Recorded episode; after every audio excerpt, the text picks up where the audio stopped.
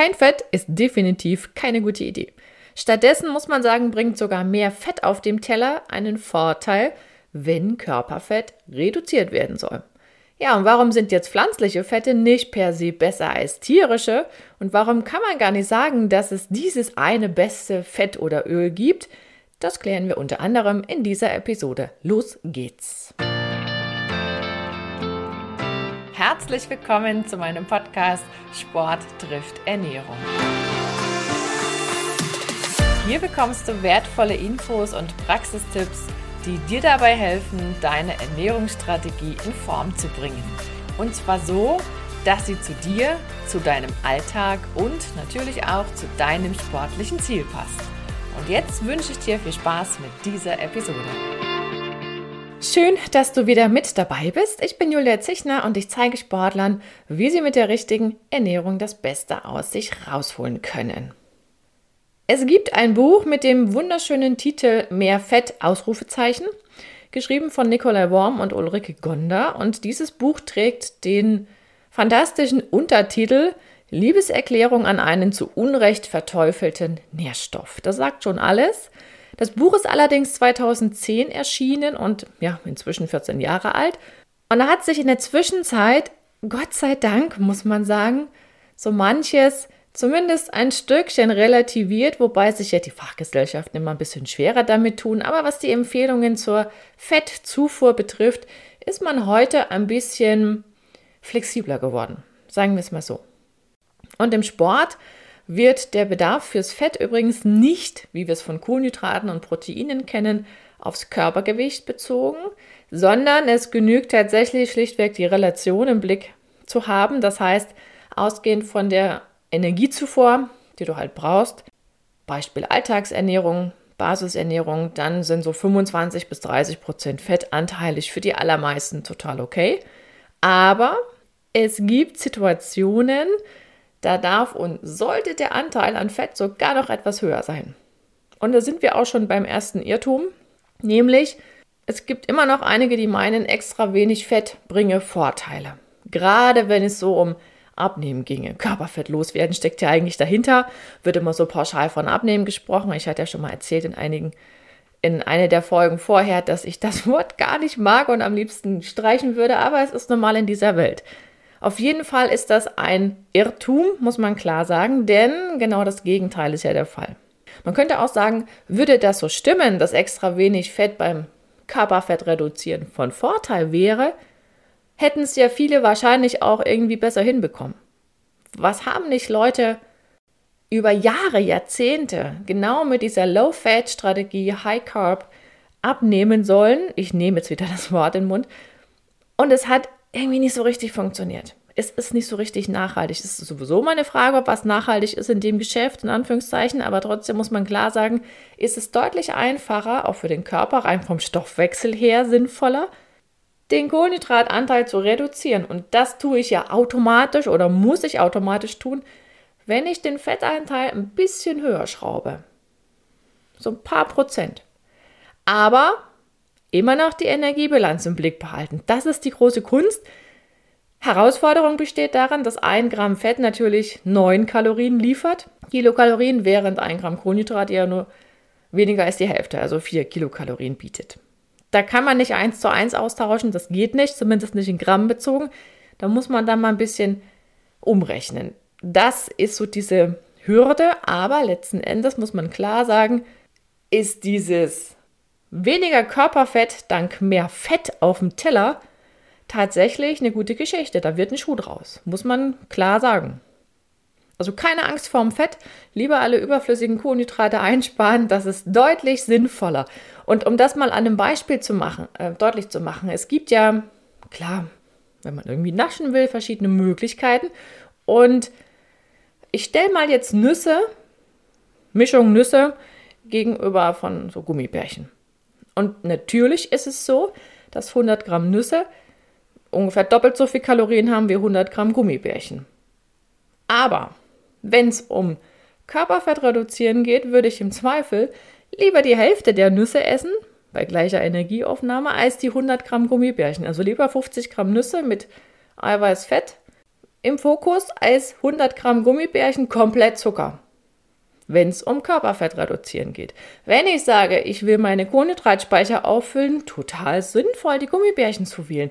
Deswegen ist immer so wichtig zu gucken, okay, was habe ich für eine Situation, was machen die Nährstoffe mit meinem Körper, was ist da letzten Endes die Story dahinter und dann kannst du auch entsprechend auswählen. Würde ich die Gummibärchen zu mir nehmen, dann eröffne ich im Grunde das sogenannte anabole Fenster. Das heißt, ich habe mit Sicherheit bei 100 Gramm eine Insulinantwort zu erwarten. Das ist sehr hoch die Wahrscheinlichkeit. Und dann wird natürlich, dann heißt es Abmarsch in die Zellen. Was da rein kann, kann rein. Kohlenhydrate, wenn irgendwie gesättigte Fettsäuren im Überschuss da sind, gerne auch die. Kommt immer darauf an, was man so gespeist hat. Und das sind so Dinge, wo man es halt steuern kann über das, was man isst. Wenn ich aber Körperfett reduzieren will, will ich ja ein kataboles Optimum haben. Ich will Abbau, ich will nicht Aufbau. Dann passt das nicht mit diesen großen Kohlenhydratmengen und schon gar nicht mit den großen Zuckermengen. Nichtsdestotrotz steht ja auf diesen Gummibärchen meistens drauf ohne Fett. Toll, ohne Fett. Man könnte auch draufschreiben, und das wäre auch total statthaft, hemmt die Fettverbrennung. Gibt es genug Studien, würde man sofort durchkriegen als Health Claim. Ist natürlich kein Marketingbringer, deswegen schreibt man das nicht drauf, aber letzten Endes ist dieses ohne Fett, ich muss immer schmunzeln, weil letzten Endes ist, ist ja auch offensichtlich, dass das halt, ja, nahezu 100% Zucker ist. Steht auch drauf, kann man niemandem sagen, das wäre irgendwie ohne, ohne, es wäre irgendwie heimlich passiert. Und was auch im therapeutischen Bereich genauso noch präsent ist als Irrtum, da heißt es ja manchmal, wenn es so Labordiagnostik gibt und dann guckt man sich so verschiedene Blutfettwerte an, ne? LDL, HDL, Triglyceride und so weiter und so fort. Und dann hört man manchmal so den Arzt sagen, ja, achten Sie mal auf Ihre Ernährung, sparen Sie mal ein bisschen Fett ein. Gibt es immer noch.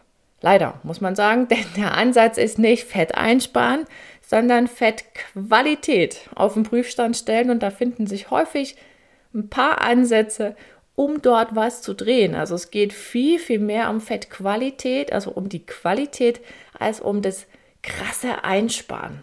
Also dieses, die Angst wegnehmen von zu viel Fett ist total heilsam. Das möchte ich dir auf jeden Fall schon mal an der Stelle mitgeben. Zumal ja auch Fette dazugehören, wenn es um wenn es um Aromen geht, die meisten sind doch fettlöslich, würden wir das Fett rausnehmen, dann schmeckt auch alles gleich ein bisschen ja, anders zumindest. Vielleicht auch Fahrt ein Stück weit. Oder weniger, wie sagt man immer, dieses Festival der Aromen ist nicht so explosiv. Aber gut. Der zweite Irrtum, der immer noch so durch die Gegend geistert, ist diese Idee, man müsse gesättigte Fette meiden und ungesättigte seien ja umso besser. Im Volksmund spricht man gerne von Fetten, meint damit allerdings die Fettsäuren, denn nur die können ja entweder gesättigt oder ungesättigt sein. Vielleicht hast du noch so eine Idee im Kopf vom Fettmolekül, das große E, und das sind diese drei Querbalken, das sind ja im Prinzip die Fettsäuren. Die machen die Qualität deines Fettes aus und nur die können gesättigt oder ungesättigt sein. So. Und zur Wahrheit gehört auch dazu, dass in jedem Fett, egal ob flüssig oder ob fest, immer mehr oder weniger gesättigte und ungesättigte Fettsäuren drinstecken. Aber die Anteile sind teilweise echt deutlich unterschiedlich. Ich mache mal so ein paar ja, weit auseinanderliegende Beispiele. Das eine ist Kokosfett. Da sind fast 90% gesättigte Fettsäuren drin, also richtig viel. Und die Hälfte davon macht ungefähr diese berühmte Laurinsäure aus, eine mittelkettige Fettsäure. Daraus bastelt ja unser Körper ganz gerne Ketonkörper und das hat ja Kokosfett so ein bisschen populärer gemacht, auch in puncto ketogene Ernährung, ja, teilweise auch in Richtung Übergewicht, wobei man das mit ganz großen Fragezeichen auch versehen muss. Also da wird auch vieles natürlich so gedreht, damit es ein gewisses Argument bietet. Umgekehrt ist es beim Rapsöl so, dass über 90% ungesättigte Fettsäuren sind. Und du kannst, egal welches Fett du zu dir nimmst, du kommst gar nicht in die Situation, gesättigte Fettsäuren meiden zu können. Es geht nicht, ist auch nicht notwendig. Wenn man sich mit natürlichen Lebensmitteln versorgt, ist da immer eine Mischung drin. Das ist nun mal so. Und insofern darf und kann man sich auch hier entspannen und einfach mal sagen, okay, ist so. Und am Ende reden wir immer über die Fettsäuren, die wir nicht selber herstellen können, die müssen wir aufnehmen. Aber um die aufzunehmen, kommen wir um andere gar nicht umher. Vielleicht kann man es so ausdrücken. Und da sind wir bei Irrtum Nummer 3. Da geht es dann um eine Fettsäurekategorie, die wir nicht selber herstellen können, nämlich Omega-3-Fettsäuren. Und da kursiert so dieses, ja, dieses Thema mit Leinöl oder gar mit Leinsaat oder Chiasamen könne man den Bedarf an Omega-3-Fettsäuren decken. Gegen Leinsaat an sich gibt es überhaupt nichts einzuwenden. Da muss man sogar noch ergänzen, nimm lieber Leinsaat geschrotet, dann hast du mehr davon. Weil der Körper diese Schalen nicht wirklich aufknacken kann. Ob man jetzt Chiasamen von weit her braucht, das muss jeder selber wissen. Der größte Unterschied liegt tatsächlich im Preis, Niveau als in den Nährwerten. Also die sind sehr, sehr, sehr nah beieinander. Da gibt es jetzt kein Argument, Chia zu nehmen. Beides ist ja dank der enthaltenen Ballaststoffe für den Darm eine wirkliche Bereicherung, muss man einfach so sagen. Und auch Leinöl ist ein fantastisches Öl. Erst recht, wenn es frisch gepresst aus der Ölmühle kommt, lässt sich auch super einfrieren. Gibt es so klassische Gerichte, Kräuterquark mit Kartoffeln und Leinöl. Why not? Ist wirklich top. Und in diesem Leinöl sind ungefähr 55 Prozent oder entfallen 55 Prozent auf diese berühmte pflanzliche Omega-3-Fettsäure, nämlich auf die Alpha-Linolensäure. Aber Omega-3-Fettsäure ist nicht gleich Omega-3-Fettsäure. Da wird immer so allgemein gearbeitet. Man muss klar sagen, diese Alpha-Linolensäure ist die pflanzliche Vorstufe. Mit der kommen wir noch nicht weiter. Die hilft dem Menschen noch nicht weiter. Wir brauchen andere Omega-3-Fettsäuren, um das, was die im Körper leisten sollen, damit die das auch tun können. Das heißt, die muss noch verlängert werden, da müssen noch Doppelbindungen eingebaut werden. Und wo gehobelt wird, fallen immer Späne. Hier ziemlich viele, muss man sagen. Wenn man Glück hat, liegt die Ausbeute bei 5%. Wenn man Pech hat, gehört man zu den 30%, die sowieso nicht hinkriegen. Und musst du dir das so vorstellen, um diesen Umbau hinzukriegen, gibt es ein Enzymsystem, aber das macht entweder Alpha-Linolensäure länger und baut da Doppelbindung ein, oder es macht dann diese Omega-6-Reihe weiter, wo es Linolsäure aus Sonnenblumenöl, Distelöl, Soja, Sojaöl gibt, ne, dass das dann weiter umgebaut wird. Also das kann nur eine Linie überwiegend bedienen, dieses Enzymsystem. Insofern steuert man das mit seiner Zufuhr. Aber am Ende sind wir darauf angewiesen, dass wir auch immer ausreichend von EPA und DHA haben. Und damit ist auch klar, das müsse man am besten über maritime, so sagt man immer, maritime Quellen sich besorgen. Deswegen gibt es auch diesen schönen Begriff maritime Omega-3-Fettsäuren. Die kommen ja entweder aus Kaltwasserfischen, ne, sowas wie Lachs, Makrele, Thunfisch, aber eben frische Thunfischsteaks, nicht das aus der Dose.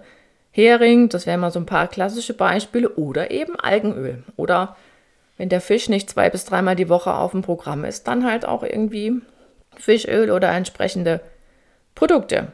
Wir haben unser Essverhalten geändert. Da gibt es nicht mehr so viel Fisch. Insofern ist es jetzt keine Überraschung, dass im Blut, wo man dann auch sieht, was Phase ist, doch bei einigen dieser Omega-3 versus 6 Index ein bisschen ja, unter dem bleibt, was er eigentlich leisten sollte. Kommen wir zu Irrtum Nummer 4, was auch immer so gerne bedacht wird. Pflanzliche Fette seien besser als tierische Fette. Das hatten wir ja gerade eben schon. Kaltwasserfische sind ja nun wahrlich tierischen Ursprungs. Die liefern geniale Fettsäurezusammensetzungen. Da kann man nur nicht sagen, dass Pflanzen besser seien. Das ist, also die sind hochwillkommen. Und selbst bei Gänseschmalz, Schweineschmalz oder Rinderteig oder eben Milchfett kommt es sehr wohl auf die Fütterung der Tiere an. Da sind wir beim Thema Haltung und eben bei der Frage, was kriegen die zu fressen. Also ein pauschales Abstempeln ist da nicht angebracht, denn Fütterung hat ja auch wieder über die Nahrungskette Auswirkungen auf die Fettzusammensetzung. Würde man andersherum nur Kokosfett zu sich nehmen oder Palmkernfett, was ja vergleichbar viele gesättigte Fettsäuren hat, aber nichts an Omega-3 bietet, dann würden die essentiellen Fettsäuren, gerade eben Omega-3, viel zu kurz kommen. Insofern wäre es schon klüger zu sagen, es kommt auf die Balance der einzelnen Fettsäuren an. Also das Gleichgewicht halten zwischen gesättigten und wenn wir es nochmal differenzieren, einfach und mehrfach ungesättigten Fettsäuren. Und da muss er automatisch gucken, okay, was esse ich denn und was ist da drin? So ein bisschen Grundwissen ist da durchaus sinnvoll und angebracht, sonst kann man es schlecht bewerten. Weil mit diesen pauschalen Geschichten kommst du nicht ans Ziel. Und dann haben wir noch einen, einen wichtigen Punkt, denn gerade pflanzliche Fette, oder sagen wir mal, heute sind es überwiegend oder fast nur noch pflanzliche Fette, die man gerne härtet. Gerade für die Lebensmittelproduktion wird das ja in überwiegend pflanzlichen Varianten eingesetzt. Wenn ich aber Fett härte, also aus ungesättigten gesättigte Fettsäuren mache und dann irgendwann stoppe, dann können sogenannte Transfettsäuren entstehen. Das ist immer die Frage, was wird da für ein technologisches Verfahren angewandt. Und diese Transfettsäuren, die müssen nicht gekennzeichnet werden auf Produkten. Insofern muss man auch wieder genau hingucken und lesen, ob da irgendwas von gehärtet in der Zutatenliste steht oder vielleicht wird marketingtechnisch gleich vorne drauf gedruckt, keine gehärteten Fette drin. Da muss man davon ausgehen, dass das soweit stimmt, aber auf jeden Fall ist es so, dass Transfettsäuren häufig auch pflanzlichen Ursprungs sind in den Produkten, die so im Regal stehen, aber man das nicht so einfach identifizieren kann. Also insofern ist dieses pauschale nicht so einfach. Und noch eine Sache. Es gibt nicht dieses eine beste Fett oder Öl. Die Mischung macht's, das ist so. Und das ergibt sich ja auch schon aufgrund oder allein aufgrund dieser Tatsache, dass du eben nicht für jede Zubereitungsart alles nutzen kannst. Geht nicht. Je höher du was erhitzen willst, umso mehr gesättigte Fettsäuren müssten im Fett sein. Da sind wir automatisch bei Butter, Butterschmalz, Kokosfett, Palmkernfett. Das ist ja häufig auch eine Kostenfrage, was dann genutzt wird. Und so ein krasses Gegenbeispiel wäre Leinöl. Das ist ja nur für die kalte Küche. Wenn ich das in die Pfanne gebe, dann raucht es. Dann entstehen auch Substanzen, die man nicht mehr essen sollte. Und dann ist der Rauchpunkt erreicht. Da weiß man, was das wiederum bedeutet. Ne? Also das bitte nicht machen, aber das wären mal so die, die, die ich sag mal, Rand, Randextreme. So kann man es vielleicht bezeichnen. Und selbst wenn du einen Kuchen backen willst, du kannst einen Teig, den du ausrollen willst, nicht mit Öl machen. Geht nicht dem wirst du keine Plätzchen ausstechen können. Und insofern ist das mit dem einen für alles gar nicht so einfach. Oder sagst du, machst keinen Mürbteig mehr zum Ausrollen. Das geht. Für Rührteig kannst du Öl nehmen. Das funktioniert. Ne? Ist ja durchaus sinnvoll. Warum soll ich Margarine hernehmen, wo ich Öl erst festmache, wenn ich es auch gleich über Öl regeln kann? Ist ja auch sinnvoll. Also, das kann man ja mal überdenken. Ne? Es gibt ja viele Rezepte, die sind mit Margarine, wo ich ja auch mal denke, okay, wenn es eh ein weicher Teig ist, den könnte man auch anders herstellen. Also, warum lohnt es sich jetzt einen Blick auf die Fettzufuhr zu werfen? Nochmal so ein bisschen zusammengefasst. Fette sind essentiell oder eben bestimmte Fettsäuren. Das macht den Nährstoff Fett zu einem essentiellen, genauso wie es ja bei den Proteinen der Fall ist. Und wir können die mehrfach ungesättigten Fettsäuren eben nicht selber herstellen. Und selbst diese pflanzliche Vorstufe, Alpha-Linolensäure, die ist nicht in allen Fällen ausreichend, beziehungsweise wenn ich mich darauf beschränke und es umbauen kann, ist es doch bei einigen so, dass die nicht genug davon aufnehmen. Und das geht, wenn dann eh nur über Öl mit diesen Samen und Leinsaat, wird das nichts. Und was auch nicht zu vergessen ist, wir brauchen ja Fett, um die fettlöslichen Vitamine vernünftig aufzunehmen. Das sind keine großen Mengen nötig. Fette liegen ja sowieso lange im Magen, sodass in vielen Fällen von der letzten Mahlzeit immer noch ein bisschen was an Restmenge enthalten, also im, im Magen liegt, an Fett sozusagen. Und die Natur ist ja schlau. Und genau dort, wo auch Fett vorkommt, findest du fettlösliche Vitamine. Und das ist im Übrigen auch ein Argument für Nüsse. Vitamin E, Fett. Why not? Da würde ich auch aus der Situation lieber die Nüsse nehmen als die Gummibärchen, es sei denn, ich brauche irgendwie Kohlenhydrate für den nächsten Tag. Auf jeden Fall gibt es genug Argumente, genug Fett aufzunehmen und Genug heißt immer mit entsprechender Qualität, natürlich auch mit Blick auf meine Energiebilanz. Ne? Wenn ich sage mehr Fett und ich habe dadurch mehr Kalorien, als ich eigentlich bräuchte, ja, dann darf ich mich nicht wundern, wenn aus Fettgewebe nicht weniger wird. Ne? Also das gehört ja immer, immer zusammen. Aber das Thema Fett ist ja nun auch eins, wo es sich wirklich lohnt, näher hinzuschauen. Braucht man ein bisschen Tiefgang teilweise, weil Strukturen anzuschauen sind, um auch das soweit zu verstehen. Und das ist im Übrigen auch Teil meines Online-Kurses Ernährungsformel für Sportler. Da geht es Ende März wieder in die nächste Runde und du kannst gerne mein Newsletter abonnieren, dann bleibst du automatisch immer up to date. Und wenn noch nicht geschehen, dann trag dich gerne ein unter foodeducation.de slash newsletter. Steht wie immer auch alles in den Show Notes. Ich hoffe, ich konnte deine Vorbehalte, falls die überhaupt noch vorhanden waren, gegenüber zu viel Fett ein wenig relativieren. Und damit sage ich Tschüss. Wir hören uns in der nächsten Episode wieder. Habt eine gute Zeit. Bis dahin, deine Julia.